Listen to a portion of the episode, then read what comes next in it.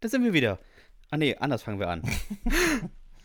Herzlich willkommen zu Hüftgold, dem Podcast. Folge, ich glaube 126. Ich bin diese Woche, Ja, um 126. mit der 126 Jugendsprache zu sagen, lost.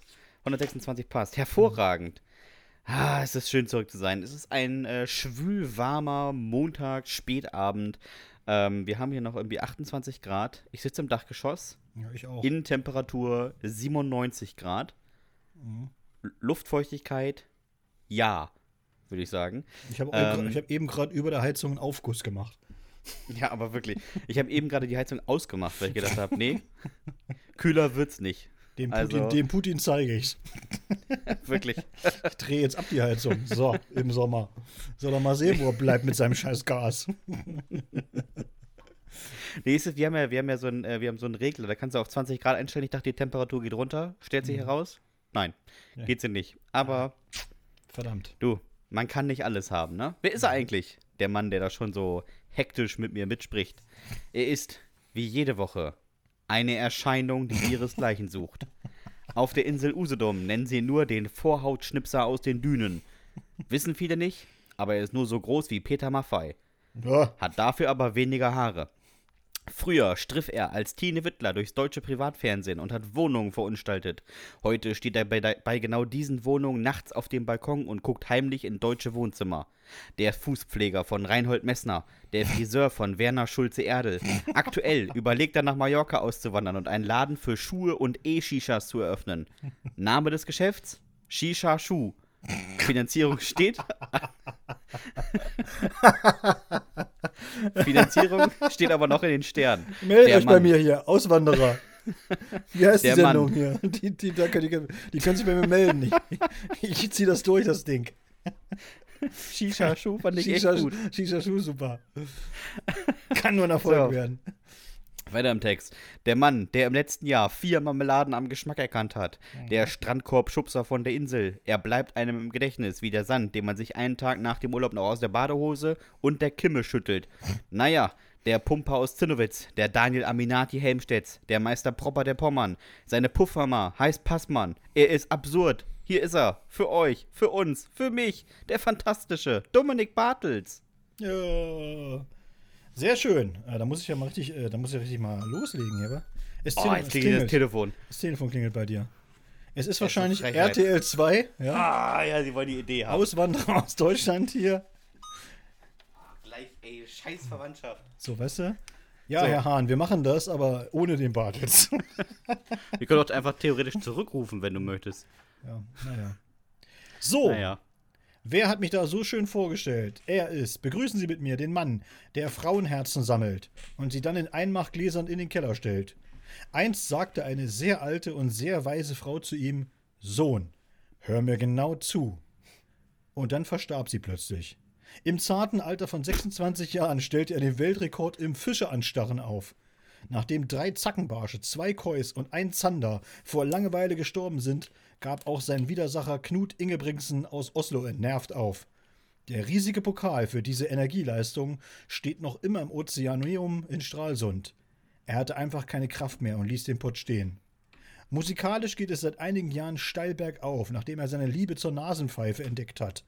Coverversionen von Highway to Hell und Sherry Sherry Lady wurden zu Welthits unter den Freunden der gut geölten Nasenpfeife.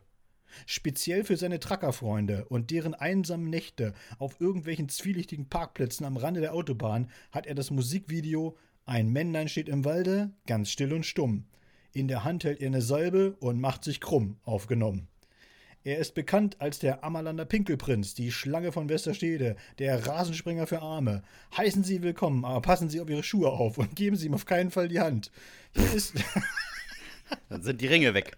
hier ist er, der Podcast-König, die Wucht in Tüten, der unvergleichliche Sebastian Hahn. Yay. Ja. Ah, Dominik, wir müssen es ganz zu Anfang des Podcasts mal ansprechen. Ja, ich wurde, ich wurde auf der Straße angesprochen. Die Leute haben gesagt, hier, Sie sprechen doch jede Woche drüber. Es gibt einen neuen Weltrekord im Stabhochsprung. Ja, äh, äh, Sebastian hat ihn sogar, glaube ich, live gesehen, tatsächlich. Ja. Irgendwann nachts. Es sind ja gerade Weltmeisterschaften in Eugene.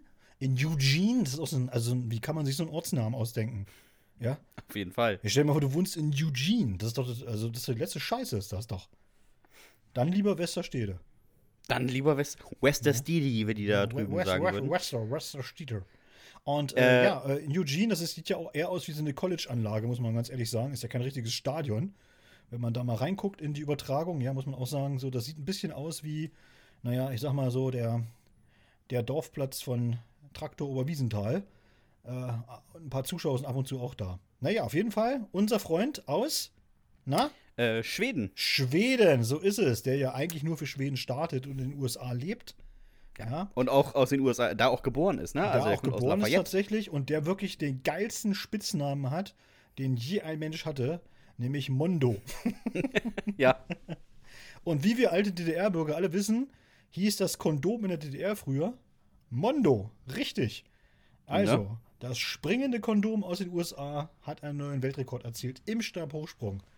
Und Sebastian, Amand die. Weite ist, sag's Die mal. Höhe. Ja. 6,21. Die Weite Das- ist wahrscheinlich immer noch ungefähr 40 Zentimeter. Aber Aber, die Höhe ist 6,21. 6,21 Meter, 21, ja. Es ist so krass, oder? Ich habe mal, Ja. ich hab mal geguckt, es gibt Landesrekorde, die liegen bei 3,21 Meter. Er Ja, springt ich halt weiß. einfach mal drei Meter höher. Drei Meter höher. Man muss sich das einfach mal vorstellen. Drei Meter höher. Also das ist Ja. schon so, wo, wo ich, wo, also muss ich schon sagen, nee, das ist gut. 6,21 Meter ist ungefähr dr- dreimal Dirk Nowitzki. Ja. Und der ist schon ganz schön hoch, der Dirk. Ja. Ja. Würde ich mal sagen. Der ist äh, relativ hoch. Also ungefähr, der ist wahrscheinlich Ja, oder um, um, sich das mal vorzustellen, das ist halt einfach im Freibad der 5-Meter-Turm, vielleicht noch mit einem hohen Geländer. Da springt er einfach mal rüber. Ja, mit dem Stock. Da trauen sich manche ja nicht runterzuspringen von der Höhe. Ja, Nee. Also, naja. ich, also ich ja, aber andere Ja, hier in diesem Podcast genau. nicht. Andere im Podcast haben da so ein bisschen Höhenfurcht, ne? Ja, Das stimmt. ja, ja. Also Und ich habe diese Woche, darüber wollte ich mit dir sprechen. Ähm, wir sind ja beide große Verfechter der illegalen Aktivitäten. Und ähm, Gerade du. ich habe diese Woche ähm, der Tinder-Swindler oder der Tinder-Schwindler, wie es auf Deutsch heißt, geguckt. Hast du schon mal was davon gehört? Nee, wo soll das? Was ist das für das gibt's für bei Netflix, ist, eine, ist ein Film von Netflix und ähm, es behandelt einen ähm, Hochstapler, Simon Leviev, und man muss ja sagen, ja, Hochstapler sind meistens so, so gemeine Menschen, auch so Heiratsschwindler oder sowas, die da irgendwelche Frauen ausnehmen. Mhm. Ähm, und es werden halt Frauen befragt und es wird auch die Geschichte nochmal erzählt, die er ausgenommen hat. Aber ich muss sagen, gleich die erste, die befragt wird, eine, ich meine Norwegerin, ähm, nach einer Minute denkst du, nö, ist verdient eigentlich. Also bin ich ganz auf seiner Seite. Ich, fa- ich fasse mal kurz zusammen, was bei ihm mit ihr passiert ist. Die beiden haben auf Tinder, einer App, äh, gematcht und ja, haben zusammen miteinander geschrieben, irgendwann die Telefonnummern ausgetauscht, Bilder ausgetauscht. Und er hat ihr vorgegaukelt, dass er ein äh, Erbe eines sehr großen Diamantenmagnaten ist. Wo man sagen muss, den Mann kann man googeln, genau wie dessen Kinder. Aber okay. Er hatte auch eine E-Mail-Adresse, ähm, die ja, zu, dem Inter zu, dem, zu dem Unternehmen gehören könnte. Und ähm, ja, dann hat er sie eingeladen und hat dann, nachdem sie sich drei Stunden bei dem Date gesehen haben, gefragt, möchtest du mit mir in meinem Privatjet nach Bulgarien fliegen?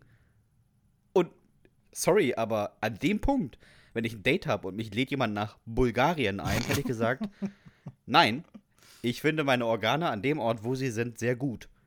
Man hätte aber, auch Aber- mal, man hätte vielleicht auch mal sagen müssen, Sebastian, es wäre ihr wahrscheinlich auch nicht passiert, wenn sie treue Podcast-Hörerin des Hüftgold-Podcasts gewesen wäre. So, Weil dann hätte sie nämlich gewusst, was in Bulgarien abgeht, weil wir haben Bulgarien schon vorgestellt. so ist es ja, nämlich. so ist es. Ah, naja, dieser Typ hat auf jeden Fall sie mit nach Bulgarien genommen und auch wieder zurückgenommen. Das wirkte auch alles sehr echt. Ähm, was sie nicht wusste, vieles, was er tat, war einfach auf Pump. Und ähm, in den folgenden, ich glaube, es war ein Jahr, ich weiß nicht, ich kann es nicht mehr ganz genau sagen, hat er sie gebeten, noch mal einen Kredit für ihn aufzunehmen und hat ihr einfach 250.000 Euro abgenommen. Und sie ist sich bis heute nicht sicher, ob er ein Betrüger ist. es gibt aber mehrere Frauen, die das schon gesagt haben. Und ich denke mir so, nee, du hast, also, hm, ich weiß nicht, Cecilie, ob das so klug ist, was du hier erzählst. Ah, das ist schwierig, schwierig. Wie stehst du denn dazu? Und darüber geht es jetzt die ganze Serie, oder was? Nee, es ist ein, ein, ein ähm, Dokumentarfilm oder so ein Film, der das so ein bisschen nachspielt und auch nochmal zeigt, wie genau er das gemacht hat. Und ähm, ja, es ist einfach ist so eine klassische Betrugsmasche, würde ich sagen. Ne? Also es hätte nur noch gefehlt, dass er irgendwie ähm, Geld aus dem Land schmuggeln muss und dafür muss sie 6000 Euro irgendwo nach Afrika überweisen. Also das hätte noch gefehlt, dann wäre es wirklich sehr durchschaubar gewesen, aber es war auch so schon sehr durch, äh, durchschaubar. Ja, man muss ja dazu sagen, ich habe den Film jetzt nicht gesehen, ich kenne die ganze Story auch nicht, ehrlich gesagt. Aber äh, ist ja, ist ja jetzt auch nichts Ungewöhnliches. Ne? Also ich meine, letztendlich ist das ja einfach nur in die Neuzeit adaptiert, dieses klassische, was du auch schon gesagt hast, diese klassische Heiratsschwinderei. Ne? Ja. Und, und das hat es ja schon, schon immer gegeben. Und ich sag auch mal jetzt mal ganz ehrlich, ohne diese Frau in Schutz nehmen zu wollen, aber auch diese leichtgläubigen Menschen, äh, die, die hat es schon immer gegeben und die wird es auch in Zukunft immer wieder geben. Das ist zwar schlimm, gar keine Frage, aber ja, was soll ich dazu sagen? Ich bin, ich bin da so ein bisschen auf deiner Seite, dass ich auch sage, so, äh, wenn man ein bisschen gesunden Menschenverstand an den Tag legt, dann sollte einem doch irgendwann auch mal so ein Licht aufgehen, sag ich mal. Auch wenn ich, wenn ich jetzt immer so sehe, wie die Omas sich da immer übers Ohr hauen lassen von irgendwelchen Leuten, die da anrufen und sagen, ihr Enkel liegt im Sterben und sie müssen sofort 25.000 Euro irgendwie von der Bank abheben und es irgendein irgendeinem so Ivan geben, der jetzt hier gleich an der Tür klingelt und so, wo du denkst so, ja, also, ja. wie, wieso ruft ihr nicht einfach mal ihren Enkel an? So, das ist das Erste, was ich machen würde. Ist, ist ja, gerade einem Bekannten, ist gerade Bekannten passiert, der einfach von seiner, ich glaube, Mutter oder Oma, ich bin mir nicht ganz sicher, meine Freundin hat das äh, erfahren, ja. äh, angerufen wurde mit so, bist du tot? Nee. ja, alles klar, okay. Und dann haben die Polizei angerufen. Ja, eben. Und einfach merkst du, ja, nee, ist nicht tot. So, und das ist doch so, ne, wo ich jetzt sagen würde, das klingt jetzt ein bisschen, also so ein bisschen klugscheißerisch oder besserwisserisch, aber wenn wir uns jetzt alle mal wirklich mal in uns gehen, das wäre doch das Erste, was man machen würde, oder? Ja. Irgend, irgendwelchen völlig Fremden rufen an von irgendeiner komischen Nummer, die man nicht kennt, und sagen einem hier, dein Kumpel Sebastian, der liegt im Sterben und äh, der muss jetzt hier aus dem Knast geholt werden, keine Ahnung, und äh, du musst jetzt hier sofort 30.000 Euro warum, abholen. Warum liege ich denn im Knast im Sterben, Dominik? Naja, was habe ich denn gemacht? Egal, ne? Und, und du bist halt im, ein bisschen in El Salvador bist du da irgendwie gelandet. Keine Ahnung, was du da gemacht hast. Abenteuerurlaub oder so. Auf Elefanten. Wie weit man halt mit so einem 9-Euro-Ticket kommt, ne? Du hast halt einfach gesagt, ich wollte noch mal ganz genau recherchieren für unseren Erdkunde-Podcast. So. Naja, und dann ist doch das Erste, was man macht, dass man einfach denjenigen mal anruft, oder nicht? Oder mal fragt, wie, was, ist, was geht denn hier ab? Was ist, ne? was ist das für eine komische Geschichte? Ja. Und das verstehe ich immer nicht so richtig, wo ich immer denke, so, ah ja, klar ist das bitter, aber wie, also wie leichtgläubig muss man dann wirklich auch sein, dass man sich da so überrumpeln lässt im Grunde genommen. Ja, oder ja. dann gibt's, dann gibt's ja die anderen. Ich habe dann irgendwann auch mal so eine, so eine Doku gesehen von so Typen, äh, die drauf reingefallen sind auf irgendwelche so äh, Leute, die gesagt haben, wir legen dein Geld an für, keine Ahnung, 8% Rendite und 12% Rendite und, und, äh, und dann denke ich auch mal so, ja, aber Gier frisst Hirn, ne? Ja, ist so. so. Äh, es gibt doch kaum eine sichere Anlage oder, oder wo, wo, wo dir einer einfach 12% garantiert. Das kann man so, das ist schon wie du sagst, das kann man sich auch einfach ergoogeln, ja, oder, oder, sich, oder sich vom Bankberater einfach auch mal erzählen lassen und sagen, dann wird er wahrscheinlich auch sagen, so, ja, 12% Rendite hätten wir alle gerne, aber das funktioniert ja nun mal nicht, ne? Ja, also. Man muss aber auf der anderen Seite noch mal eine Sache sagen, ne? Ja. Wenn du jetzt zu Hause sitzt, also jetzt nicht du, sondern irgendein Hörer zu Hause sitzt und äh, sein Tagesgeschäft ist es eigentlich, irgendwelche alten Rentner anzurufen und denen den letzten Cent aus den Rippen zu leiern. Was bist du für ein Wichser, dass das dein Tagesgeschäft ist?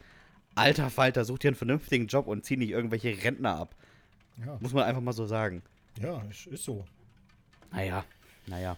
Ich habe äh, noch eine Sache gelesen, wo ich aber wirklich mal an dich denken musste. Ah, ja. Und zwar hat, ähm, du, du bist ja sehr vertraut mit der Punktekartei in Flensburg. Hab ich mal gehört.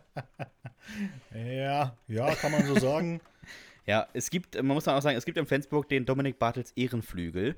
Ja. Ähm, ausschließlich finanziert durch, äh, naja, pixelige Fotografien von Dominik Bartels. Da stehen zwei, Und, ähm, 32 Leitsordner nur mit meinen Sachen voll. Ja, richtig. Einsprüche und äh, Widersprüche Einsprüche und, und alte Bilder.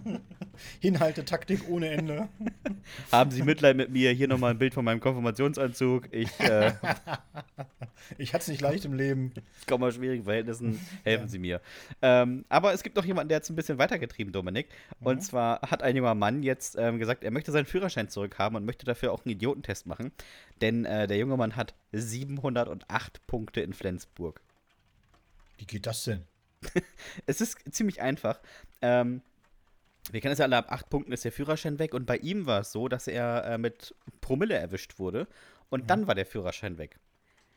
Der hat dann den Job gewechselt, ist in der Sicherheitsbranche tätig und hat sich da hochgearbeitet und irgendwann hat er einen Dienstwagen bekommen. Okay. Und jetzt wollte er bei seinem Arbeitgeber nicht sagen, ja, ist ja nett, aber ich habe keinen Führerschein, sondern hat er entschieden, ja, dann fahre ich einfach rum. Und hat dann gemerkt, ich werde ja auch nie kontrolliert, also kann ich auch mir ein privates Auto anschaffen und ist damit auch durch die Gegend gefahren.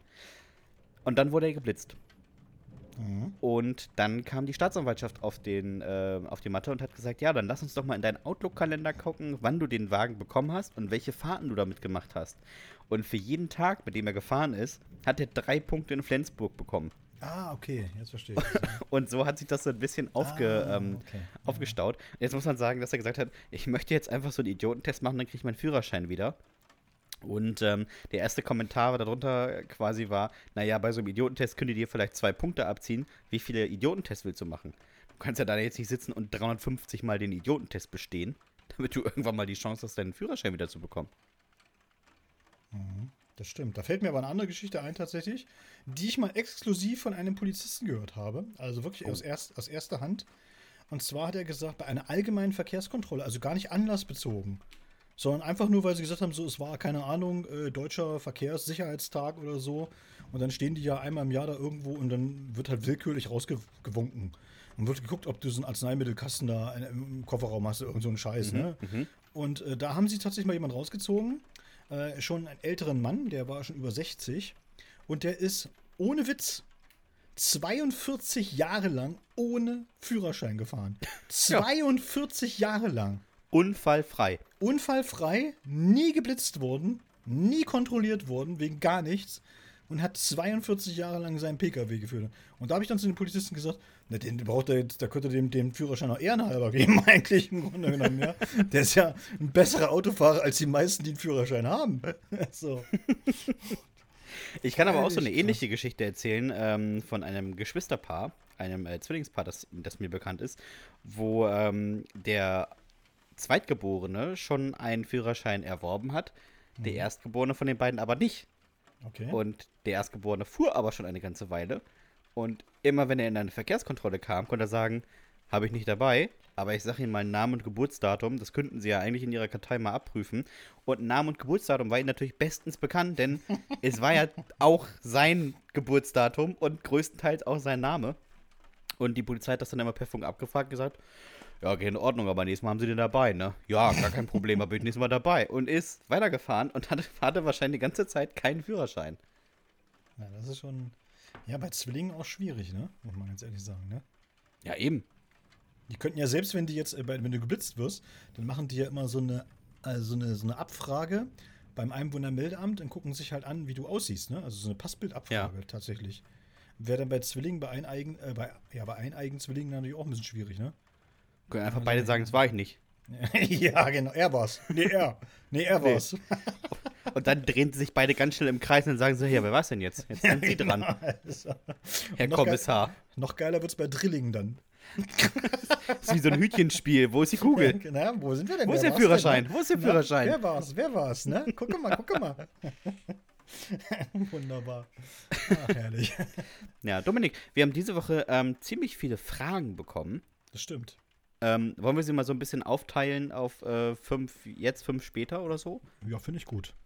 Echt Ja. finde ich eine gute Idee. Möchtest du in der Hinrunde den Quizmaster spielen? Aber natürlich, sehr gerne. Ja, wunderbar. Das, äh, Quizmaster ist genau meine Profession.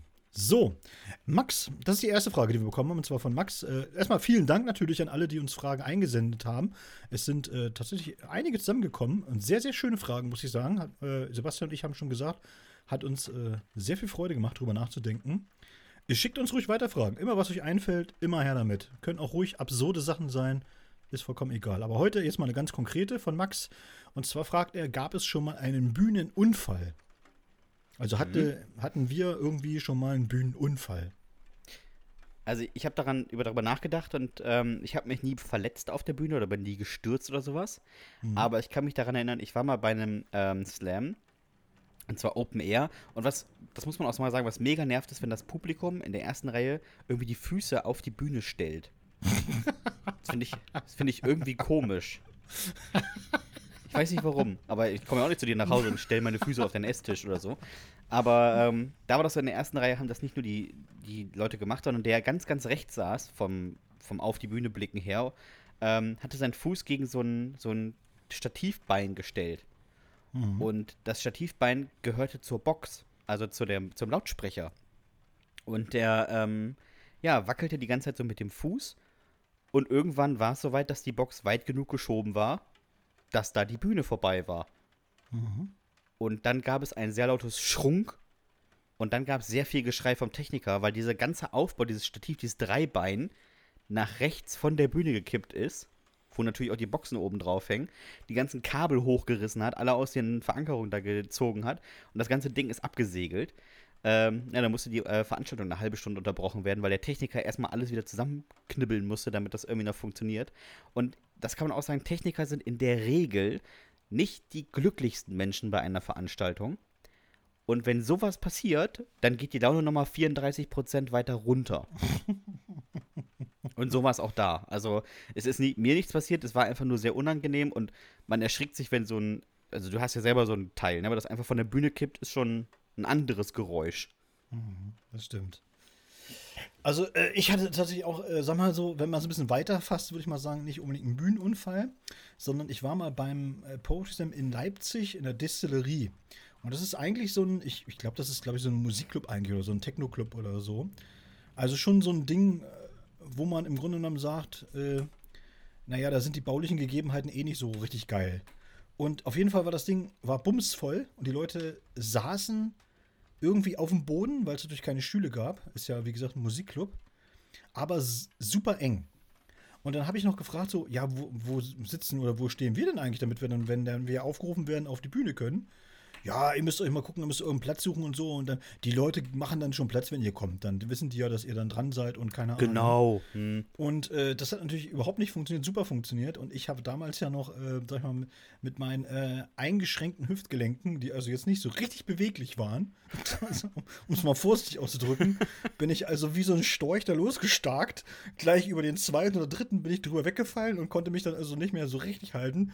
Und ich glaube, ich habe auf dem Weg zur Bühne mindestens äh, sieben Leute getreten, zwei mit dem Knie verletzt, äh, fünf auf die Hand gelatscht und, äh, und beim letzten habe ich dann quasi auf dem Schoß gesessen und so. Und dann haben sie mich dann irgendwann irgendwie auf die Bühne geschoben, sozusagen und so. es waren äh, sehr gute Voraussetzungen äh, für den anschließenden Text. Dominik Bartels mit seinem 9 Minuten Auftrittssong, weil er genau. sich durch die Massen kämpft. Es war, also weiß auch nicht, ich weiß gar nicht, wie die anderen das gemacht haben oder so. Es war auch sehr unnötig, dass du einmal quer durchs Publikum gelaufen bist und nochmal zurückgegangen bist, um Ja, deinen Text ich- zu holen. Ich habe Also. ja, ich hab ja erstmal geguckt, wo ist die Bühne, wo ist die Bühne überhaupt? Habe mich vorher nicht richtig informiert. Hallo? Hallo?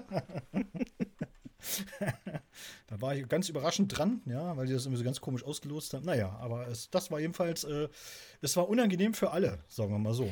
Das ist auch so eine Sache bei Poetry Slams, die mich immer richtig genervt haben, wenn vor jedem Auftretenden auf der Bühne live gelost wurde. Ja. Und du immer denkst, Alter, ey. Ich weiß auch gar nicht, was das für ein, für ein, äh, für ein Spannungseffekt sein soll. Für wen? Ja, für wen, der Spannungseffekt ist nur für die Leute hinter der Bühne, die da stehen und denken, so, das Schokoladenauto hupt, aber kann ich jetzt auf Klo gehen oder macht die vor mir nur so einen 3-Minuten-Text Ja. und ich werde aufgerufen, wenn mir noch die halbe Wurst aus dem Po baumelt. Also da kannst du ja auch nicht irgendwie, du kannst ja nichts abschätzen. soll. Ja, das stimmt. So, nächste Frage von Simone. Macht ihr die, auch die Musik leiser, wenn ihr parken müsst? Also, wenn man praktisch einparkt, äh, Musik ausstellen oder Musik leiser machen. Das machen ja tatsächlich wirklich sehr viele Leute. Ja, Habe ich, mir- hab ich mir sagen lassen. Ähm, für mich gilt das nicht. du parkst nicht. Äh, nee, ich höre gar keine Musik. Oder so. schön, schön. Ähm, ba- wir haben ein Auto, wo das einfach von alleine so ist. Wenn du den Rückwärtsgang reinhaust, geht die Musik aus. Also die wird sehr leise. Okay. Ich höre ja immer äh, meistens immer Deutschlandfunk, weil da immer gequasselt wird. Ich mag das halt, wenn, wenn gequasselt wird, weißt du? Ich muss nicht unbedingt Musik hören, aber ich, ich brauche schon auch Unterhaltung, aber dann, äh, die können ruhig reden die ganze Zeit. Hm. Und da stört es mich jetzt nicht, wenn die jetzt irgendwie so, ja, ob die leise reden oder laut, da parke ich da halt ein. Aber es wird ja, es ist ja auch äh, vielleicht so ein äh, Spannungsbogen für dich, wenn du einfach beim Parken die Musik leiser machst und die leiser dann erzählen, was sie gerade erzählen. Also wenn aus der Ukraine-Krise plötzlich so eine Ukraine-Krise wird und dann wird so richtig deep und krass. wenn das Ja. leise ist einfach. Das stimmt. Obwohl ich ja, ich muss ja Simone sagen, ich habe auch gar nicht so das, äh, das Problem mit dem, mit dem Parken, weil ich meine, ich wohne in Helmstedt. Ja, und man muss auch sagen, Wo- Dominik wohnt wo so, wenn er durch das Tor gefahren ist und die 700 Meter Einfahrt hoch, dann ist am Ende ein Ja. Wendekreis, er stellt den Wagen ab, der Butler bringt ihn in das, So ins aus. Ne? Carport und äh, Ja. das Gehöft wird gepflegt. Also, das ist Helmstedt. Es ist mehr so eine Kiesauffahrt, ne? wo man erstmal, ja, man muss so ein paar Kilometer fahren, bis man dann ans Anwesen kommt. Richtig. Bis das Anwesen am Horizont erscheint. Es, es, es taucht dann irgendwann auf. Die, Ja, golden, die ja. goldenen Dächer, die, die sieht, man als, sieht man als erstes. Ja, und ja. dann, dann irgendwann, äh, und ich habe auch wirklich auch eine, so eine, das ist ja keine Doppelgarage, das ist ja eine, äh, eine Quadruppelgarage im Grunde genommen. Ja. Wo, meine, wo meine 18 Autos drin sind. Auch mit mehreren Etagen ist das geregelt. Ja, auf jeden Fall. so, Simone haut aber gleich nochmal einen hinteran. Und sie fragt eben, warum klebt der Kleber nicht an der Innenseite der Tube? So. Physik. Sebastian, das hat mit Physik nichts zu tun, sondern mit Chemie, aber war schon mal ein guter Versuch. Sauer, Naturwissenschaft ich ist würde schon sagen auf jeden Sauerstoff. Fall. Äh, richtig, Ja. richtig, mein Lieber, du hast es erfasst. Also der klebt Sauerstoff. deswegen nicht, weil halt in der in also in der Tube selbst kein Sauerstoff ist und äh, es braucht halt Sauerstoff, um diese chemische Reaktion auszulösen, dass praktisch äh, der Kleber zu Klebstoff wird. Ja. Ja. Ja. Es gibt Das, natürlich noch eine alternative Beschreibung, aber die äh, musst du dann in irgendwelchen äh, Gruppen herausfinden, bei Facebook. ja, am besten immer mal auch bei Telegram fragen. Ja, oder hier, genau, Nix Heaven der Dude-Gruppe einfach mal reinschreiben. Ja, oder Attila Hildmann, der weiß auch ganz genau, was los Ja. ist mit Kleber in Innenseiten der Tuben, da kennt er sich aus. Ja. Leute, da, Leute, ich war jetzt vier Tage in so einer Tube, drin klebt gar nichts. Erklärt mir das mal. Die da Genau. oben wieder mit ihren Lügen. Genau. Merkel 1111. Ach so, ist ja gar nicht mehr da. Äh, egal, trotzdem. Habe ich nicht mitbekommen, ich war ja in der Tube. so, Lukas fragt mal äh, eine Frage, die ich gar nicht so richtig verstehe, ehrlich gesagt. Vielleicht kannst du sie mir erklären. Glaubt ihr an Dinosaurier und dass sie Federtiere waren? Ich habe beim ersten Teil der Frage habe ich kurz gedacht so, na müssen wir auch in so eine Gruppe und gucken, wie der Kleber hält. Aber also glaubt ihr an Dinosaurier? Ist es ja durch Knochenfunde eigentlich mehr oder weniger belegt, würde ich sagen. Ja, Ich meine, ich bin jetzt kein Chemiker, aber nee, und bist aber auch kein Historiker. Aber, beides nicht. nee. Ich würde sagen, das ist belegt. Ob die Federn hatten oder nicht, ist. Also ich habe mal gehört, dass man so äh, Reste von so Federkielen gefunden hat. Ähm, ziemlich nah immer an diesen ganzen Gerippe, dass die wohl Federn hatten. Und das würde den T-Rex auch deutlich weniger aggressiv aussehen lassen, wenn der so gefedert wäre wie so ein Pfau. Aber ob die jetzt Ja, Federn aber, hatten, äh, kann, weiß was ich. Naja, aber es gibt doch unter den Dinosauriern auch sicherlich auch Exemplare, Leute? Die, die, Federn hatten nur ja nicht. Sind ja mal auch, sind ja auch, gab ja auch Flugsaurier. Also mit was, Ja. sind die denn, mit was sind die denn geflogen? Mit Leder oder was? Also Flugzeug, mit Flugzeug. die, die das jetzt leisten konnten. Ne? Ja, glaubt ihr an Dinosaurier? Also wir müssen sagen, Lukas, äh, sowohl der Sebastian als auch ich, wir sind äh, eher wissenschaftsgläubig. Und deswegen äh, äh, sind wir der Meinung, dass so ein zusammengebasteltes Dinosaurier-Skelett durchaus darauf hinweist, dass es solche Tiere mal gegeben hat. Ja, Ja, auch wenn Es wäre schon eine sehr große Verschwörung, wenn man extra so einen Scheiß aufbaut Ja. und dann sagt, hoffentlich glauben die Leute uns das. Huah. aber vielleicht äh, hat Lukas auch zu viel Erich von Däniken gelesen Mindestens. und sagt einfach so, nee, nee, das waren alles Außerirdische. Oder aber vielleicht war der zu viel in einer Klebstofftube unterwegs. Das kann auch sein. Hat er irgendwann hochgeguckt auf sein Handy gesagt, gibt es eigentlich noch Dinosaurier und wollte uns eigentlich das schreiben. Und dann passt auch gleich noch die nächste Frage, die gleich hinterherkommt. Das ist dann die fünfte. Äh, Der Abschluss äh, von Ernst. Ich wusste genau, dass es Ernst heißt. So, kann auch nur ein Ernst so eine Frage stellen. Wie steht ihr eigentlich zum Thema Gott? Gibt es ihn, sie, es? Ich finde schon den zweiten Teil irgendwie sehr geil. Gibt es ihn, sie, es? ja, einmal Ach so. durchgendern. Ja, ach so, nee, ist klar. Nee, gar nicht wegen Gendern. Aber er, er meint ja, man könnte ja jetzt auch, es muss ja nicht, äh, es muss ja nicht der evangelische oder der katholische Gott sein, sondern wir könnten ja auch an den indischen Gott glauben. Oder die Shi- indischen Götter. Shiva oder so, ne? Das ist ja eine Sie dann. Ja, ja. Ähm, ich bin da völlig agnostisch und würde sagen, keine Ahnung. Ich bin tatsächlich auch äh, überzeugter Agnostiker, habe mich mit dem Thema Gott aber wirklich sehr, sehr lange beschäftigt, muss ich ganz ehrlich sagen. Äh, aber das Konzept hat mich nicht überzeugt. Nee. Nee. Muss, muss ich Und ganz ich- ehrlich sagen, weil es sind einfach, es gibt dann doch ein bisschen zu viele Widersprüche. Also wenn man sich da äh, so historisch auch ein bisschen reinliest, wir müssen jetzt mal einen kleinen Exkurs machen, äh, dann sind diese Geschichten, die da in der Bibel drinstehen, auch alles nur so ein Aufguss von Geschichten, die es schon früher gab.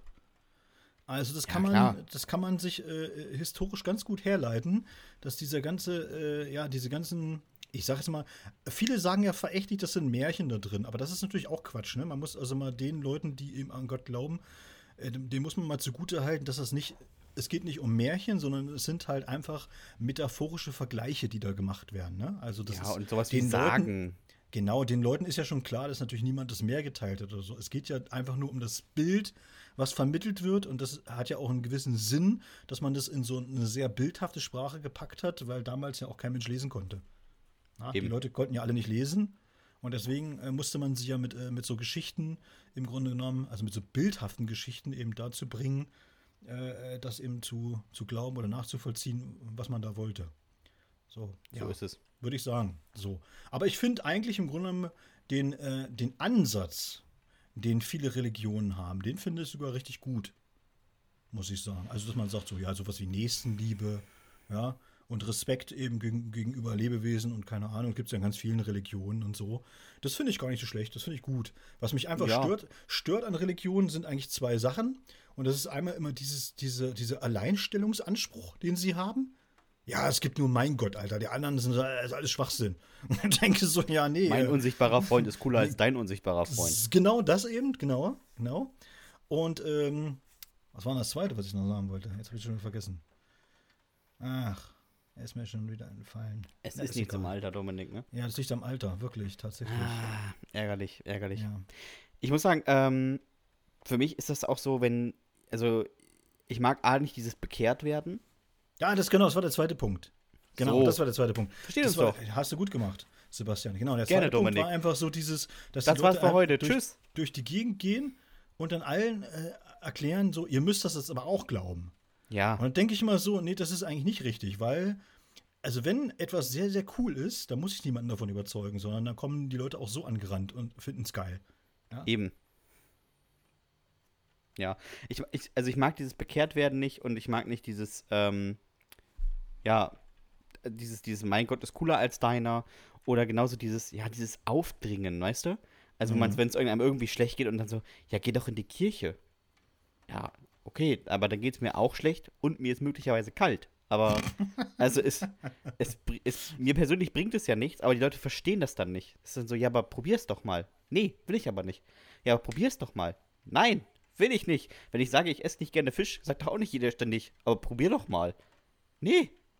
Ist jetzt nicht so, dass ich nicht an Fisch glaube, aber man muss ja auch mal dazu sagen, so, die meisten, also die meisten Religionen sind ja entstanden aus einer gewissen Unwissenheit. Das darf man ja, darf man ja auch nicht verschweigen.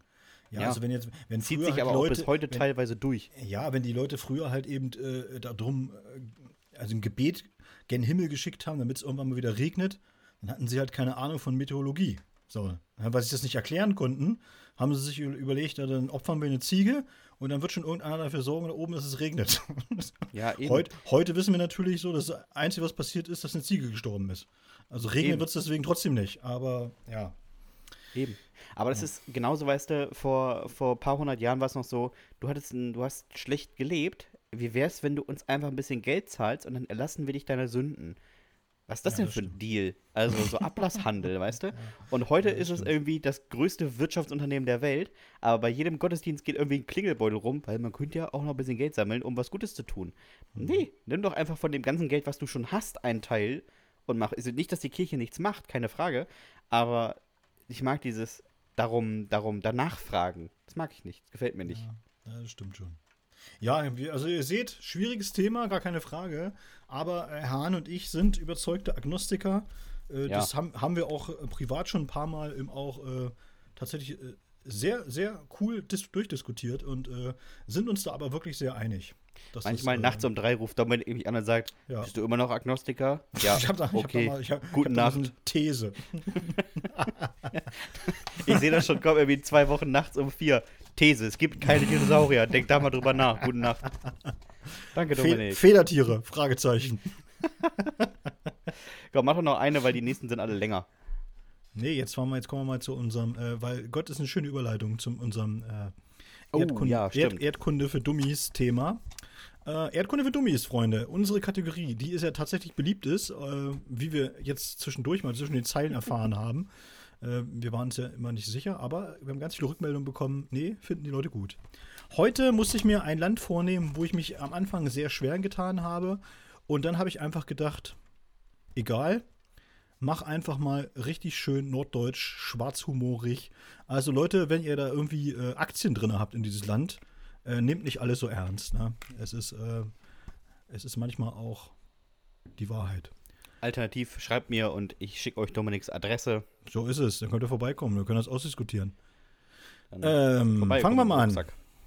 Afghanistan, Freunde der farbenfrohen Hello Kitty Schussweste, ist ein Land in Asien, das komplett Was, ist ein, ein- was ein Anfang. Ja, ist ein Land in Asien, das komplett im Mittelalter stecken geblieben ist. Gerade die schwer zugänglichen Gebirgsregionen, die gut zwei Drittel des Staatsgebietes ausmachen, gleichen einem riesengroßen Freilichtmuseum für prähistorische Völkerkunde. Vermutlich würden da heute noch Saurier und andere längst ausgestorbene Lebewesen über die Trampelpfade trotten, wenn die Pashtunen nicht voller Hingabe alles abknallen würden, was keinen Vollbart trägt. Ihr wisst schon, diese Vollbärte, wo man sich denkt, Alter, was ist denn bei dir los? Bist du bei der Geburt am Rahmen hängen geblieben oder was? Es ist es ist schon einigermaßen absurd. Da bestellen die Bauern ihre Felder noch mit Esel und Holzflug und gleichzeitig kann jeder Zehnjährige in jedem noch so abgelegenen Dorf eine Stinger-Rakete bedienen. Wie sagte der Philosoph Jürgen Drews einst, andere Länder, andere Prioritäten. Muss ja auch nicht richtig sein, dass Essen und Trinken wichtiger sind, als irgendeinen amerikanischen Hubschrauber vom Himmel zu ballern. Wirtschaftlich krebst Afghanistan irgendwo auf den letzten zehn Plätzen der Weltgemeinschaft herum. Was nicht verwunderlich ist, wenn man mal bedenkt, dass sich die Afghanen grundsätzlich im Krieg befinden. Entweder mit ihren unmittelbaren Nachbarn oder mit den Russen oder mit den Amerikanern oder mit den Europäern und wenn keiner weiter da ist, dann eben mit sich selbst. In den allermeisten Fällen lohnt sich ein Wiederaufbau einfach nicht, weil jeder Afghane weiß, dass der nächste Konflikt schon wieder vor der Tür steht. Deshalb gibt es auch keine erwähnenswerten Bauwerke und in Sachen Infrastruktur belegt das Land laut der Weltbank den letzten Platz. Man kann es auch schlicht, man kann es auch schlicht und einfach zusammenfassen. Es ist einfach alles komplett im Arsch. Bezahlt wird im Land des islamischen Kalifats mit Afghani. Ein Afghani entspricht etwa ein Cent. Ich weiß gar nicht so recht, ob sich das Drucken und Vervielfältigen von Afghani-Scheinen überhaupt lohnt. Also rein wirtschaftlich ist es doch einigermaßen unsinnig, einen Geldschein in Umlauf zu bringen, der einen tatsächlichen Wert von 5 Cent hat, in der Herstellung aber 7 Cent an Kosten verursacht. Ist im Grunde aber auch egal, denn die Umrechnung von Afghani in Euro bringt in der Praxis niemanden weiter, weil die Taliban jedwede ausländische Währung im Land verboten haben. Bei Verboten, da geht den Turban-Nazis jedes Mal einer ab. Immer wenn in Afghanistan irgendwo jemand lacht, opfern die Taliban eine Ziege. Die Frage, wer genau in Afghanistan das Sagen hat, ist wie die Frage nach der besten Krebstherapie. Jeder behauptet, die Antwort zu kennen und erzählt danach irgendeinen Dünnschiss, weil er im Grunde überhaupt keine Ahnung hat. Aber man kann ja dummerweise die eigenen Soldaten nicht in einen Krieg am Hindukusch schicken, ohne wenigstens so zu tun, als wüsste man Bescheid.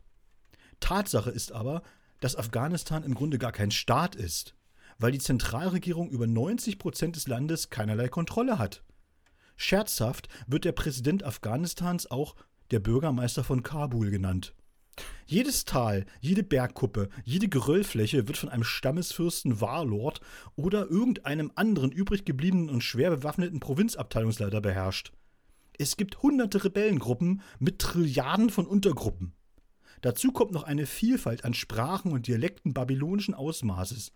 Vor diesem Hintergrund wird in Afghanistan immer zuerst geschossen und dann erst nach dem Grund des Besuchs gefragt. Sich als neuer Nachbar vorzustellen, ist in der Regel nur so eine mittelgute Idee. Einig ist man sich dagegen in der Frage der Religion. Der Islam, ja, der soll's schon sein. Aber bitteschön in der Hardcore-Fassung. Frauen werden komplett in einen Sack mit Seeschlitz gesteckt und sehen aus, als hätte der Verhüllungskünstler Christo einen landesweiten Flashmob indiziert. Musik ist Pfui und Drachensteigen für Kinder ein Werk des Teufels. Apropos Kinder, Freunde des nahrhaften Linoleumbelags. Die gehen auch in Afghanistan zur Schule. Dort lernen sie aber nicht etwa schreiben oder wenigstens eine anständige Kurvendiskussion. Nein, sie werden darin unterrichtet, den Koran zu lesen. Und zwar nur den Koran. Stellt euch mal vor, ihr habt als Kind irgendwann die Reklamausgabe von Krieg und Frieden bekommen und dürft von nun an bis ans Lebensende nur noch diesen Wälzer von Tolstoi lesen. Kein Fernsehen, kein Radio, keine Live-Mucke, keine Zeitung, nicht mal ein drei Monate alter Aldi-Katalog oder eine abgegriffene Bravo. Nur Krieg und Frieden von Tolstoi. Da kannst du doch nur verrückt werden. Oder Taliban. Sport steht übrigens auch auf der Verbotsliste der Muslimbrüder und Salafisten. Der sei nämlich ein dekadentes Phänomen des Westens. Im Koran selbst findet sich weder ein Verbot noch eine Erwähnung von Sport im heutigen Sinne. Vielleicht auch nicht so wirklich überraschend, denn als dieses Buch verfasst wurde, wurde Rapid Wien noch deutscher Fußballmeister.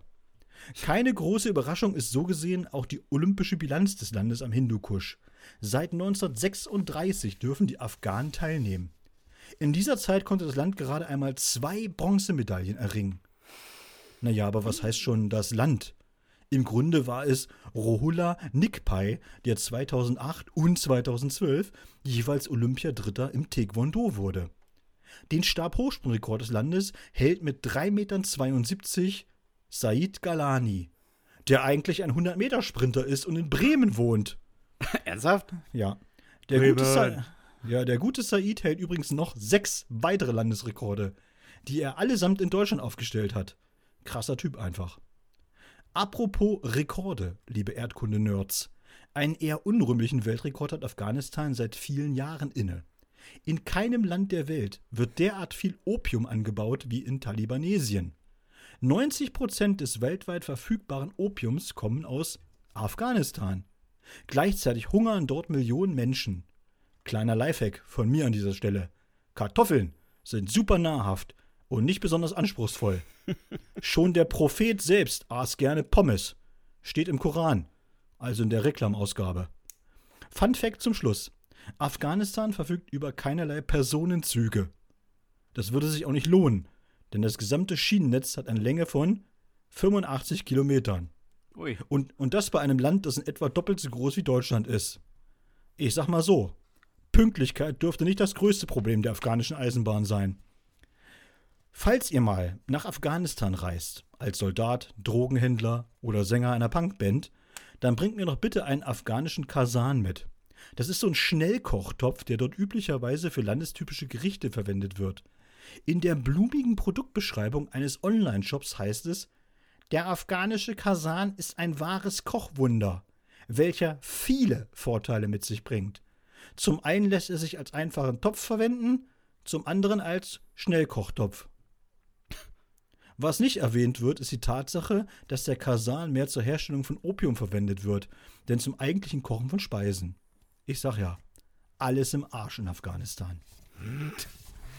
Krass. Ja, ne?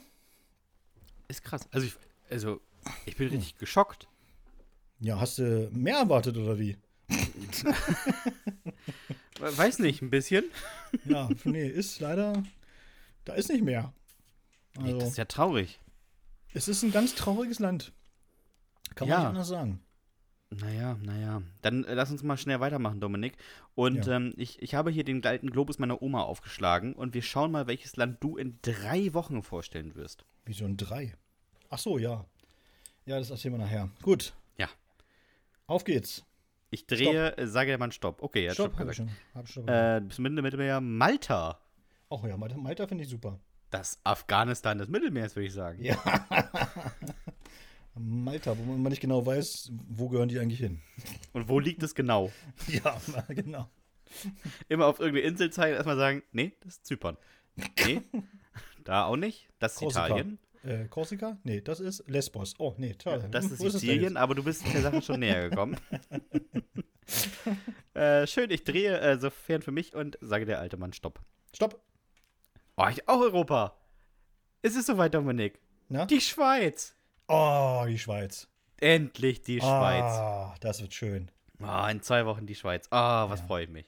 Ja, da haben wir ja sogar Hörer und Hörerinnen, ne, in der Schweiz. So, dann kann ich dir mal erklären, wie es in deren komischen, kleinen, beschaulichen Land abläuft. So sieht es nämlich aus. Am besten machst du erstmal eine Volksbefragung. Ja, es geht da ja schnell. Die acht Leute habe ich durchbefragt. Ja, auf jeden Fall. So, wir haben noch Fragen offen. Ich habe lieber noch Fragen offen. Ja, Äh, möchtest du weiter mal. Quizmaster spielen oder soll ich äh, Nee, übernehmen? Jetzt bist, jetzt bist du mal dran. Okay, ja dann auch ist mal- die mal erste. Frage von Cornelia, die uns gefragt hat, war früher wirklich alles besser? Äh, das ist wirklich auch eine schwierige Frage tatsächlich, Cornelia. Aber ich sag mal so, ich glaube nicht, dass es früher besser war, aber ich glaube, dass es früher einfacher war. Sagen wir es mal so. Weil ich schon denke, dass äh, die Welt ähm, tatsächlich äh, nicht komplizierter wird, aber komplexer. Es ist ein großer Unterschied, ne? Zwischen äh, komplizierter und äh, Ja, ja. komplexer.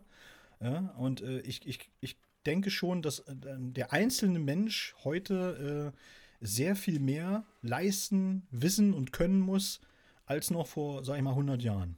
Da bin ich schon Ja. von überzeugt. Ja, ich würde sagen, ähm, früher war nicht alles besser, aber es war alles anders. Ja. Sowohl, sowohl das, was von den Menschen gefordert wurde, als auch, und das ist fast wichtiger, was die Menschen gefordert haben. ja, das stimmt. Und das hat es das hat's irgendwie besser gemacht, wenn der, der Anspruch der Zwischenmenschlichkeit deutlich geringer, also was heißt, der Zwischenmenschlichkeit geringer war, aber es war eine andere Anforderung untereinander. Und das hat es angenehmer gemacht. Ich habe ich hab ja immer das Gefühl, so ein bisschen, dass wir, ähm, dass wir deswegen in eine schwierige Zeit steuern, weil, ähm, also gerade in, in den westlichen, in den, in den westlichen Gesellschaftsformen tatsächlich eben sehr viel Wert auf Individualismus gelegt wird. Ich glaube, Ja. so, ein, so ein übersteigerter, weißt du, so ein übersteigerter Wert auf den Individualismus. Dass alle sind was ganz Besonderes, alle sind so ganz einzigartig und jeder hat das Recht, irgendwie ganz besonders wahrgenommen zu werden mit seinen Bedürfnissen und seinen, und dann, wo ich mal denke, so, äh, ja, bis zu einem gewissen Grad natürlich aber nur. Aber trotzdem leben Richtig. wir ja alle in einer Gesellschaft. Und äh, wenn man, wenn eine Gesellschaft funktionieren soll, dann ist das wie in einer Fußballmannschaft. Da muss man sich halt in gewissen Dingen einfach auch unterordnen. Ja. Um, um, damit das Große und Ganze funktioniert. Ja, also es ich ist finde ein immer, Teamplay. genau, es ist halt einfach die Individualität findet irgendwo auch ein, gewisse Grenzen. Und äh, ich finde so, das, was wir im Moment haben, ist, dass wir alle Grenzen einreißen und immer nur noch sagen so, ja, aber nee, aber der Einzelne, der ist doch, äh, nee, das müssen wir schon akzeptieren so. Und dann denke ich immer so, äh, nee, das müssen wir nicht in jedem Fall akzeptieren. So. Nee, juckt nicht, ehrlich. Ne? Manchmal Sondern- juckt der Einzelne einfach nicht. Ja, dass man einfach mal sagt, wir leben halt in einer Demokratie und wenn die Mehrheit sagt, es geht jetzt in die Richtung, dann geht es halt in die Richtung. Dass man Genau. das, äh, dass das nicht jeder Einzelne total geil findet, ist doch klar. Aber das ist ja der, das Wesen einer Demokratie, nicht wahr? Richtig. So. Schöne Frage auf jeden Fall. Ja, habe ich auch gut. Dann haben wir eine Frage, die wir anonym bekommen haben. Mhm. Frage ich mich, ich, ich habe eine Idee, warum. Okay. Ähm, ich vermute mal, dass die einsendende Person Pädagoge ist, würde ich sagen. Schreibt, in Deutschland sprechen wir gerne von einer gewissen Chancengleichheit. Jeder, der oder die in Deutschland geboren wurde, hat die gleichen Chancen. Stimmt das? Und wenn nicht, was müssen, müsste man ändern? Ja, also ich sag, ich, ich, ich mache mir jetzt mal wieder unbeliebt, ja. Äh, indem ich halt sage, Chancengleichheit ist ja so ein, so ein Narrativ, was gerne immer äh, hervorgezaubert wird, gerade wenn man in so einer linken Bubble ist, äh, im Grunde genommen. Aber wenn man mal ganz ehrlich ist, äh, eine Chancengleichheit gibt es im Leben gar nicht.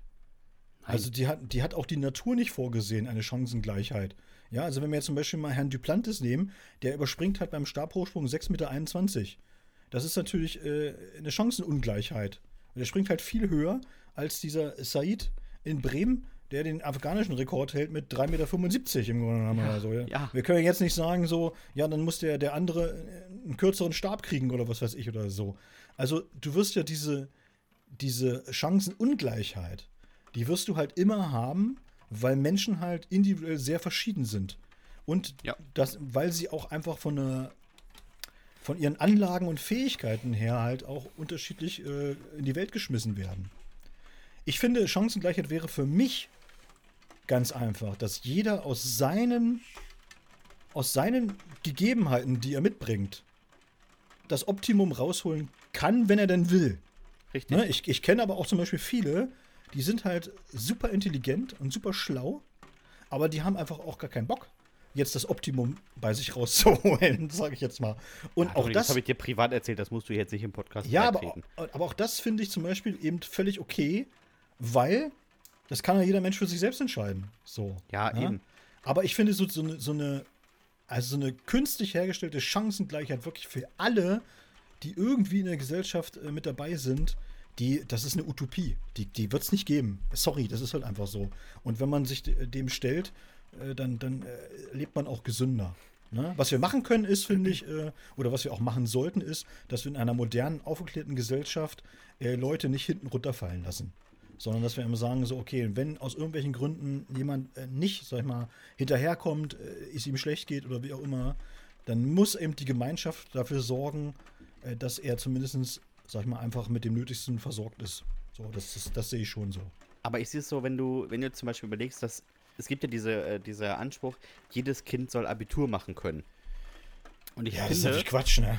Ja, ich finde, also von der, von der Chance, dass es, dass das Kind, wenn es klug genug ist oder wenn es die Leistungen bringen kann und es kann dann Abitur machen, cool, mach es. Aber es bringt ja jetzt nichts, irgendwie auf Biegen und Brechen ja, eben, ähm, die Ansprüche des Abiturs, äh, Abiturs so weit runterzuschrauben, dass ganz viele das machen können. Weil machen wir damit aber verliert, grade, ne? Machen wir gerade, weil irgendwelche Prüfungen werden dann besser, besser bewertet, damit mehr Leute das bestehen. Ja, aber dadurch mindert man eigentlich das, also dieses Privileg des Abiturs. Das klingt zwar ein bisschen gemein, aber wenn dein Kind halt einfach nach Jahrzehnten zu schusselig ist, in die Elfte zu gehen, dann geht er halt nicht in die Elfte. Oder er macht es halt irgendwie auf einem anderen Weg. Aber dann, dann funktioniert das halt nicht. So wie wenn du Stabhochspringer bist und du schaffst es irgendwann nicht mehr über vier Meter, dann wirst du halt kein Profi. So ist es. Das ist einfach so. Das hat aber auch nichts damit zu tun, dass wir eine Chancengleichheit unterbinden, sondern dann hat zwar jeder die gleiche Chance gehabt, aber er konnte sie halt nicht nutzen. Das muss man übrigens auch mal sagen, jetzt verquatschen wir uns zwar ein bisschen, aber ich finde, das ist auch eine wichtige Frage. Man muss auch mal sagen, dass es auch zum Beispiel der Kommunismus sieht gar keine Chancengleichheit vor. Also der Kommunismus sagt ja im Grunde genommen, dass jeder soll nach seinen Fähigkeiten eingesetzt werden, um der Gemeinschaft am besten zu dienen. Also dort, wo er der Gemeinschaft am besten dient. Ne? Ja. Nicht, was, nicht, was er jetzt, sag ich mal, einfach äh, am geilsten für sich selbst, ne? Um äh, Haufen Geld zu verdienen. Also der Zahnarzt soll nicht Zahnarzt werden, weil er dann seine Ferrari sich mit äh, leisten kann, sondern er soll halt ähm, Zahnarzt werden, weil er da für die Gemeinschaft am wertvollsten ist. Das ist ja im Grunde genommen so, ne, äh, der Kommunismus. Und er soll halt eben äh, da auch jetzt nicht als Zahnarzt mehr verdienen als irgendein Bergarbeiter oder was weiß ich oder so, ne? So, so. Äh, aber das, das ist ja dann auch keine Chancengleichheit. So muss man ja mal so, mal so sehen, ja. Wenn einer einfach keine Ahnung hat von, von Zähne reparieren. Ja. Wäre es besser, wenn er nicht äh, Das wäre besser für alle. So ist es. Ja. So. So, nächste, nächste Frage. Frage von, von Marike finde ich auch sehr interessant. Also, wir haben wirklich sehr interessante Fragen bekommen. Absolut. Sie schreibt: Meine Frage ist eher hypothetischer Natur. Ihr seid ja, mit klar, einem. Marike. Ja, ja. Man erkennt gleich warum. Ja. Ihr seid mit einem Paar befreundet. Mit dem einen vielleicht mehr als mit der anderen, wie dem auch sei. Ihr erwischt einen Part der Beziehung beim Fremdgehen, beispielsweise leidenschaftlichen Küssen. Würdet ihr dem anderen Part der Beziehung das als Freund sagen? Nein. Das begründe ich auch gar nicht weiter.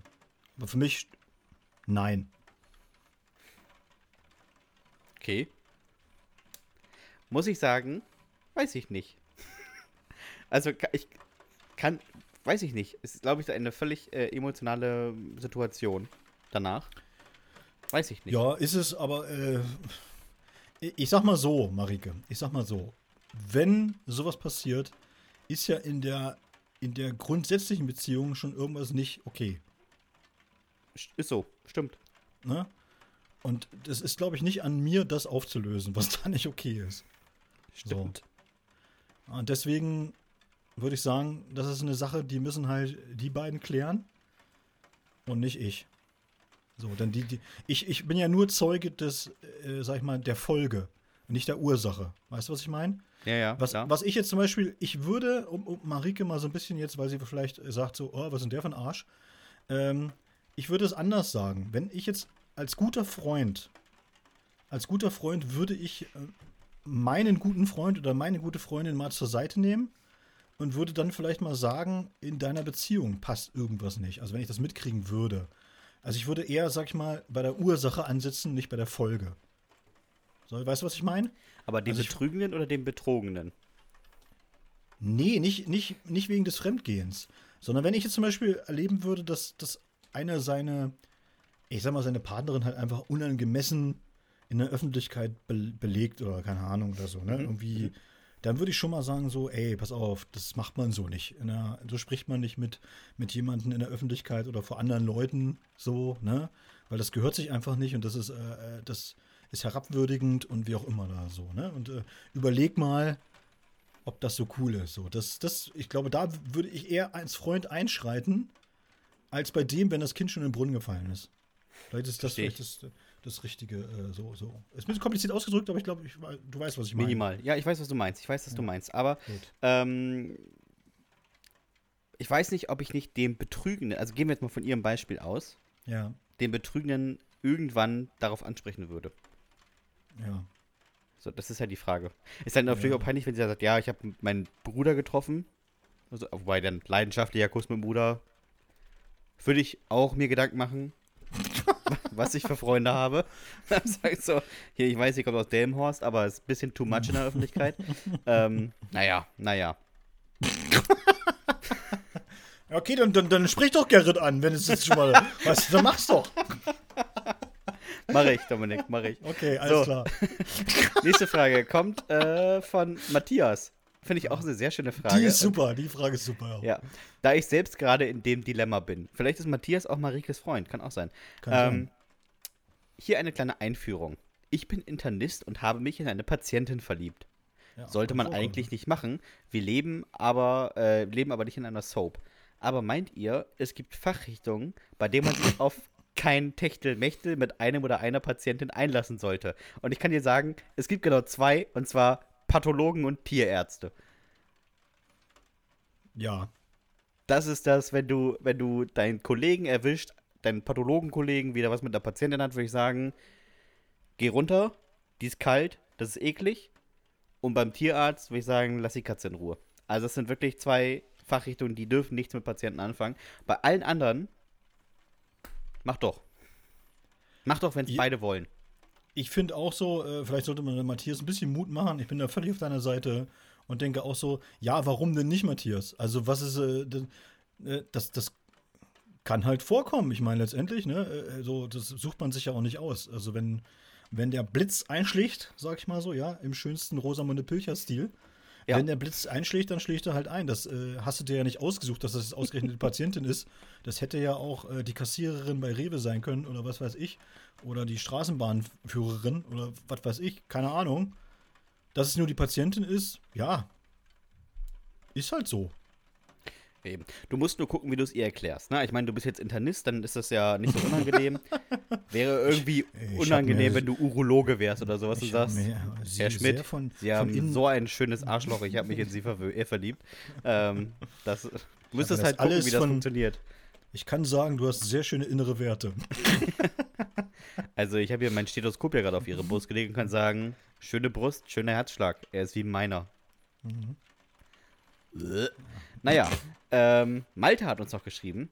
Mhm. Auch, auch, eine sehr schöne Frage in Norddeutschland. Regenschirm aufspannen oder Augen zukneifen? Was seid ihr für Typen? Ah, eindeutig Augen zukneifen. Hallo? Augen zukneifen und Schultern hochziehen. Der Klassiker. Ja, auf, jeden, auf, jeden, Fall. Kann ich auch so bestätigen, dass äh, äh, kann ich so wirklich so bestätigen, dass Sebastian auch so ein Typ ist. Also ja. haben, wir, haben wir schon tatsächlich auch erlebt, dass wir durch den Regen gelatscht sind und äh, wir sind beide keine Regenschirmtypen. Nee, Augen zukneifen, Schultern hochziehen und würdelos schnell laufen. Also, weißt du, schnell gehen, ohne zu rennen. Ja. So, letzte Frage. Sabrina hat geschrieben, was guckt ihr aktuell für eine Serie? Naja, Sebastian hat diesen Tinder-Kram geguckt. Das war ein Film. ich würde anmerken, es ist ein Film. Und ich gucke aktuell äh, äh, The, Back The Blacklist. Die Blacklist haben wir alle schon gesehen, sag mal. Wie ja, ich du denn dran? hallo? Bin, hallo, Tinder Schwinter ist ein Jahr alt. Ich bin halt nicht so up to date wie Dominik Bartels und Alter, guck mir hier irgendwie ganz, ganz bitter. Also muss Haus ich mal des sagen. Geldes Südkorea an. Jetzt bin ich aber auch enttäuscht von dir. Also, du hast doch gerade Urlaub, ich meine, du kannst schon längst durchgeguckt haben, das ganze Ding. Ja, so äh, verbringe ich meinen Urlaub halt nicht so gerne. Ich muss hier noch Sachen so. machen. Okay. Äh, ich gucke tatsächlich gerade Capitani.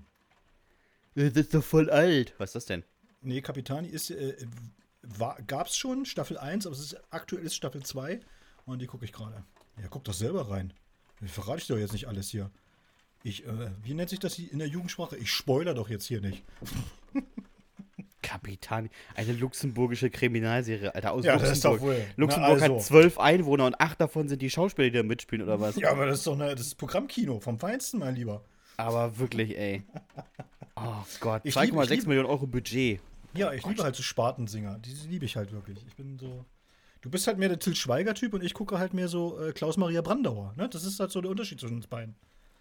Oh, ich habe gerade nachgeguckt, die Schauspieler heißen Luke Schlitz und Konstantin Rommel. ist das ein Porno? Luke Schlitz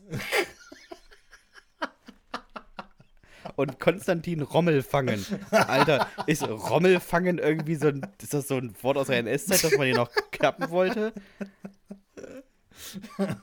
Brigitte Urhausen. Ja, auf, Brigitte. Brigitte Ja. spielt auch mit. Brigitte Urhausen. Das Das, weißt du, das, das sind Pornos, die sind richtig behaart. Das kann, kann ich dir jetzt schon sagen. ist alles noch 70er-Jahre-Style. Das ist einfach Ja, also gut. das, äh, kann, ich jetzt, kann ich jetzt schon sagen, guck das nicht. So. Ihr müsst ja so. auch nicht. Mir Nee, das auch all, alle Zuschauer hier, guckt, guckt das mal nicht mit. Esther Gespard Michels. Nee, nee, guck das mal nicht. Al Ginter, wenn schon einer Al Ginter heißt. So, wir sind schon wieder bei einer, einer Stunde. Wir haben noch nicht mal die äh, Jugendsinn gemacht. Jetzt los, komm. Ja, dann husch Dominik. Sag, kurze Frage. Haben Ja. wir eigentlich Post bekommen? Ich fange an mit der Post, die ich wir bekommen deute das als Ja. Ja, natürlich haben wir Post bekommen. Hallo. Schönen Dank natürlich an alle, die uns wieder Jugendsünden geschickt haben. Ich fange an mit Markus. Wir haben es genannt, knapp über sechs Stunden. Moin, Matrosen. Das ist mal eine richtige Anrede, Markus. So will ich das haben. So ist es. Da ihr ja so wandererfahren seid, hier mal eine meiner Erfahrung. Ich war im Urlaub und hatte auch Lust, etwas weiter zu spazieren. Also, Markus, ganz ehrlich, wir wandern, wir spazieren nicht. Es ist ein Wirklich? sehr unter großer Unterschied. Ja. Meine Idee war eine Umr Umrundung des Königssees. Es war knallerheiß an dem Tag, um die 35 Grad. Also wollte ich nicht die ganze Zeit in dicken Wanderstiefeln stecken und ich dachte mir, wenn ich Zeit habe, kann ich eh langsam laufen. Dann ginge das ja auch und zog an Flipflops. Die beste, Ja. die beste Ja. Wanderbekleidung, die es gibt. Auf jeden Fall Flipflops, ja, kann man machen. Hier mal die Hardfacts, warum es so dumm war.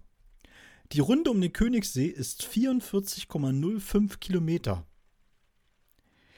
Ich Ist bin schon einmal den Hamburg-Marathon gelaufen und hatte knapp vier Stunden gebraucht. Das ist gar nicht mal so schlecht. Ich rechnete also mit sechs. Mit sechs. Ich weiß nicht, ob mir beim Rechnen ein Stein auf den Kopf gefallen war, aber das war eine sehr hochgegriffene Zeit. Zudem ist der Höhenunterschied, den man bei der Umrundung zurücklegt, offiziell 3309 Meter. Oh, Alter, das ist mal, das ist mal eine richtig sportliche Sache. In Flipflops, ne? Also, das Ja. ist ja so. Ich wiederhole gerne, ich war in Flipflops unterwegs. Aber die zog ich immerhin alle paar Kilometer aus, um barfuß mir kleine Kieselsteine in die geschwollenen Hufe zu jagen. Ich habe es übrigens geschafft. Allerdings habe ich etwas länger gebraucht. Ganz genau 11 Stunden und 55 Minuten. Boah. Fast zwölf Stunden. Ganz geil. Danach waren meine Füße aber auch wirklich platt. Ich striff die Flipflops ab, legte mich im Badezimmer auf den Boden und übergab mich in die Duschwanne. Alles an mir war verbrannt, geschwollen und teilweise abgeschürft. Keine Ahnung, warum ich Schürfwunden bis zu den Knien hatte, aber es war nun mal so. Vielleicht war, war ich atemberaubend schnell und bin an irgendetwas lang geschliffen. Rentnerwanderstöcken oder sowas. Der Rest des Urlaubs war ein peinliches Gewatschel, weil mir meine Füße einfach wehtaten. Und ich hatte Blasen in den Füßen, so groß wie Peter Maffei. Also, wir wissen ja, so groß wie Dominik. Also ich würde jetzt nur geübten Flipfloppern empfehlen, das nachzumachen. Großartige Geschichte. Alter, in Flipflops. 44 Kilometer in Flipflops. Das ist ja auch ohne Höhenmeter einfach nur eine Tortur. Also ganz ist das ehrlich. schon ein Weltrekord? Flip-flop, flip-flop. Allein soundmäßig würde mich das auch nerven. Aber wirklich. Richtig schlimm. Oh Gott, oh Gott, oh Gott. Könnte So. Weltrekord sein. Könnte Weltrekord sein. Müsste er auf jeden Fall mal äh, im Guinness-Buch einfach mal nachfragen. Auf jeden Fall. Ja. So, wir haben noch eine Mail, die äh, liegt ein bisschen zurück. Und zwar hatte die in der letzten Woche die Frage gestellt über die Kameras in Großbritannien. Ähm, eine anonyme Person. Und die Jugendsünde dazu haben wir auch noch. Und die heißt Wunderlutz. Meine Schwester hatte einen kleinen Hamster. Lutz. Hab das Viech immer als nutzlosestes Haustier überhaupt gesehen. Was bringt einem so ein Meerschweinchen-Tampon, das in seinem blöden Rad rennt und sonst nichts anstellt? Boring. Ist auch wirklich genau meine Meinung, wirklich. Ich, Hage, hätte, hätte von mir sein können. Da muss ich, Ich finde Hamster auch so überflüssig. Wirklich. Hamster, ne, sind einfach nachtaktive Tiere. Ja, Was will ein nicht. Kind mit einem Hamster? Ich weiß es auch nicht. Ich finde die auch also super, super langweilig. Naja, er auf jeden Fall auch. Einmal dachte ich, es wäre cool, wenn das Tier wenigstens cool aussehen würde und habe versucht, ihm ein Batman-Kostüm mit einem Edding aufzumalen. Blöderweise fiel mir währenddessen ein, dass ich von meinen Eltern mega Ärger bekommen würde. Also habe ich versucht, mit der Zahnbürste meiner Schwester den Hamster wieder sauber zu waschen. Danach war er ganz zitterig und klatschnass. Ich dachte, es wäre ihm kalt.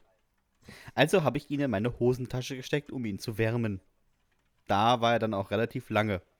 Um genau zu sein, habe ich ihn erst am nächsten Tag in der Schule aus meiner Tasche gezogen. Es ging ihm nicht mehr gut. Er war zwar trocken, aber ganz hart. Und sein, und sein Blick war etwas starr. Ich bin dann direkt aus der Schule in die Zoohandlung und wollte einen neuen kaufen, der genauso aussieht. Hab den harten Lutz dann auf den Tisch gelegt und gesagt, ich brauche genau den. Der verkiffte Student, der da an der Theke stand, meinte nur, Batman-Hamster haben wir nicht. Tatsächlich hat meine Schwester bemerkt, dass Lutz nicht mehr der richtige Lutz war. Meine Eltern haben ihr zum Glück nicht geglaubt. Sie fanden, wie auch ich, dass der genau gleich aussah. Ich meine, sie wurde stutzig, als Lutz etwa fünf war. Also beinahe doppelt so alt, wie ein Hamster halt werden könnte. Lutz, ey, das Wundertier. Ich knallte den harten Lutz auf den Tresen. Ich will so einen, aber nochmal. Der hat's nicht gebracht. Habt ihr noch einen? Herrlich, ey. Oh, großartig. So. Silvia hat uns geschrieben. Der Abschluss. Hallöle. Ich lese nur so vor, wie es steht. Steht da ich gar nicht möchte so. euch. Doch, steht da. Hallöle.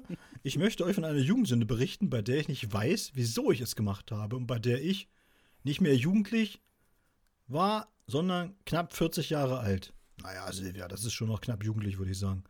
Ich habe mal im Internet, ich habe mal im Internet ein Fahrradschloss gefunden und bestellt. Soweit, so normal. Das Ding hat aber eine Lieferzeit von sechs Wochen und kostete knapp 175 Euro. Da hättest du ein neues Fahrrad Alter. verkaufen können.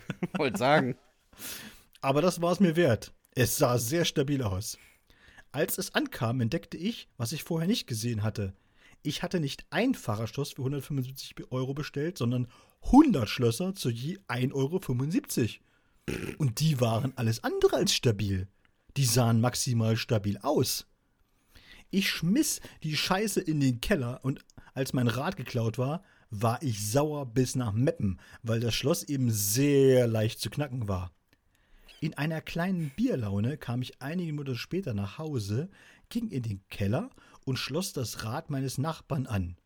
Mit einem meiner 99 übrig gebliebenen Schlösser. Ich kicherte die halbe Nacht durch. Am nächsten Morgen auf dem Weg zum Bäcker sah ich ihn an seinem Fahrrad rumfuhrwerken und fragte, ob alles okay sei. Äh, hier, irgend so ein Idiot hat mein Rad angeschlossen. Was? Ja, wer macht denn sowas? Ich kicherte, bis ich beim Bäcker war. Tja, und dann begann es. Ich holte mir ständig Fahrerschlösser aus dem Keller, schmiss die in meine Handtasche und wenn ich irgendwo ein Rad sah, schloss ich es an. Bis ich keine Schlösser mehr hatte. 98 weitere Räder wurden von mir gesichert. Ich weiß nicht mal warum. Ich hatte einfach Freude daran. so, so im Nachhinein tun mir die Leute ein bisschen leid, die vielleicht etwas länger an ihren Fahrrädern gebraucht haben. Ich habe das Problem natürlich auch mal einer Freundin erzählt, die dann fassungslos war und gefragt hat, ja, was die Leute denn tun sollen, wenn sie mal dringend ins Krankenhaus müssten. Klare Antwort meinerseits, wenn du mit dem Rad ins Krankenhaus willst, ist es nicht dringend. Super, So. Silvia. Das beste Antwort, wirklich. Keiner schmeißt seine Freundin hinten auf den Gepäckträger und radelt in den Kreissaal. In diesem Sinne, immer schön das Rad anschließen. das ist großartig. Auf jeden Fall. Auch sehr schlagfertig, ne, die Silvia. Ja, muss man Ja, sagen. Muss man sagen. Ja. Ich hatte das übrigens mal so was ähnliches. Ich hatte mein äh, Fahrrad in Oldenburg am Bahnhof abgestellt, wollte es, ähm, als ich wieder nach Hause kam, wieder vom äh, Fahrradständer lösen und ich konnte es auch ganz problemlos lösen. Aber der Dulli neben mir hat meinen, ähm, diese, diesen Bremsschlauch, den man am Rad hat, diesen Kanal, weißt du, wo diese, Ja. diese Band, dieses Zugband drin ist, einfach mit angeschlossen. Und ich dachte mir, Nein. danke. Und nu? Ja, das kriegst du ja nicht abgefummelt da. Habe ich mein Fahrrad wieder angeschlossen und bin am nächsten Tag wieder hingegangen. Dann war sein Fahrrad weg und ich konnte mein Fahrrad abholen. Das ist natürlich, äh, ja, da hättest du aber was machen müssen, ne? Ja, was soll ich machen? Mein Fahrrad aufknipsen? Also, Nein, nein, ein Post-it auf seinen Zettel. Danke. ja. Danke, du Vogel. Doppelt hält besser, danke. Nee, einfach sein Fahrrad auch noch mit anschließen, mit meinem Ja, Schloss. nochmal, mit noch neues, neues Schloss kaufen, weißt du, im Bahnhofsshop und auch noch mit anschließen. So ein richtiger Krieg irgendwie. Was so- Scheiße, mit so einer- ich jetzt mit 60 Schlüsseln zum Bahnhof, damit ich mein Fahrrad so- losmachen kann. Mit so, einer, mit so einer Schwerlastkette, weißt du, einfach alle anschließen. komplett alle, die da sind. Durch eine komplette Reihe einmal Ja, die durchgehen. ganze Reihe komplett anschließen. das ist eine großartige Idee. Danke, Silvia, da hast uns auf eine Idee gebracht. Wir werden das mal weiterverfolgen. Auf jeden Fall. So, eine Jugendsünde habe ich noch, die ist auch anonym eingesendet worden und ähm, sie hat mich auch beim Lesen mit einem fragenden Gericht, äh, Gesicht zurückgelassen und wir haben sie genannt Autschen. so, ihr beiden. Vor meiner Jugendsünde möchte ich erklären, warum sie passiert ist und euch bitten, sie absolut anonym vorzulesen. Sie ist mir etwas peinlich. Mein Vater hat mich mal gütigerweise mit in den Urlaub genommen. Meine Eltern waren getrennt und er ist immer schön um die Welt und hat mich eigentlich nie mitgenommen. Aber einmal war es dann soweit. Nach Teneriffa. Wir hatten da allerdings kein Hotel, sondern ein Ferienapartment mitten auf der Insel. Und er war nur da, um mit einem Freund und Geschäftspartner Squash zu spielen. Oh, voll nervige Sportart. Ja, vor allem in der prallen Sonne. Und ich musste da immer mit und dann zwischen den Plätzen auf der Bank sitzen. In der prallen Sonne. Das war so scheiße. Ich war 14 und wollte was erleben. Alleine im Apartment bleiben ging aber auch nicht. Ich war irgendwann so richtig genervt. Zwischen zwei Spielen wies mich mein Dad an, auf die Sachen aufzupassen. Er und der andere wollten mal kurz quatschen und aufs Klo. In der Zeit, in der sie weg waren, stibitzte ich mir den Ball. Als sie wiederkam, sagte ich, ich hol mir eine Cola und ging auf Klo. Da angekommen, kaufte ich mir Kondome. Warum? Weiß ich nicht. Dann riss mein Vater die Tür auf. Wo ist der Ball? Ich hatte den Ball. Äh, keine Ahnung. Komm wieder zum Platz, wir suchen den Ball und weh, ich finde den bei dir. Und ich sag dir eins: Die kann man nicht wegspülen. mein Vater vertraute mir also voll und ganz. Ich wusste mir nur so zu helfen, dass ich den Ball schmuggelte. Ich hatte im Fernsehen schon gesehen, dass Drogenkuriere in Kondom eingewickelt etwas verschlucken, aber schlucken traute ich mich nicht. Und anders konnte ich den Ball auch nicht verstecken. Ich zog also ein Kondom drüber und führte mir den Ball ein. Die 40 Millimeter mehr in meinem Po fühlten sich unangenehm an, bewahrten mich aber vor einem Anschiss. Im Apartment wollte ich den Ball dann rausholen und im Koffer verstecken. Ich bekam mit meinem Finger das Kondom zu greifen, zog daran und hatte es in der Hand. Aber ohne den Ball. Der war immer noch in mir. Und egal wie doll ich presste, der Ball kam auch nicht raus. Ich fragte meinen Vater nach einem Abführmittel, weil ich Verstopfung hätte. Er sagte, ein paar Tage kein großes Geschäft wären für den Körper auch okay. Drei Tage später flogen wir nach Deutschland. Mein Vater hatte einen neuen Ball gekauft. Der Flug war die Hölle. Zum Glück gibt es, gab es keine Nacktscanner, sonst wäre es unangenehm geworden. Ein Urologe holte mir den Ball dann glücklicherweise raus und hat mir geraten, das nicht nochmal zu machen. Oder beim nächsten Mal Erfahrung sammeln, doch ein geeignetes Spielzeug im Internet zu bestellen. Mann, das war unangenehm. Mit 14. Guter Urologe auch. Ja, stimmt. Man kann ja bei der Jugendsünde nur sagen, ne? Zum Glück hat der Vater Squash gespielt und nicht etwa Basketball oder so. Ja, richtig. Yoga mit so einem großen Gymnastikball. Yoga mit so einem Petsy-Ball. Richtig. Wo ist der Ball? Ich hab ihn nicht. Aber ich habe einen sehr großen Hintern. Ich hatte einfach keinen Bock mehr, dass mein Vater die ganze Zeit Stabhochsprung macht. Da habe ich gedacht, den, Den Stab kriege ich ein. rein. Die ersten 4 cm gingen gut, aber dann wurde es schwierig. Naja. oh nee. Schlimm. So, wir gehen noch mal auch tatsächlich noch eine Woche zurück. Hatten wir letzte Woche bekommen schon äh, von Peter und äh, die fand ich damals schon richtig gut, aber ich habe es mir noch aufgehoben. Nur ein Scherz. haben wir gesagt. Hallo ihr beiden. Erstmal danke für euren Podcast und vorweg, lieber Dominik, ich wünsche dir eine gute Besserung. Vielen Dank, Peter. Kann man immer gebrauchen, auf jeden Fall. Armer, kranker alter Mann. Ja.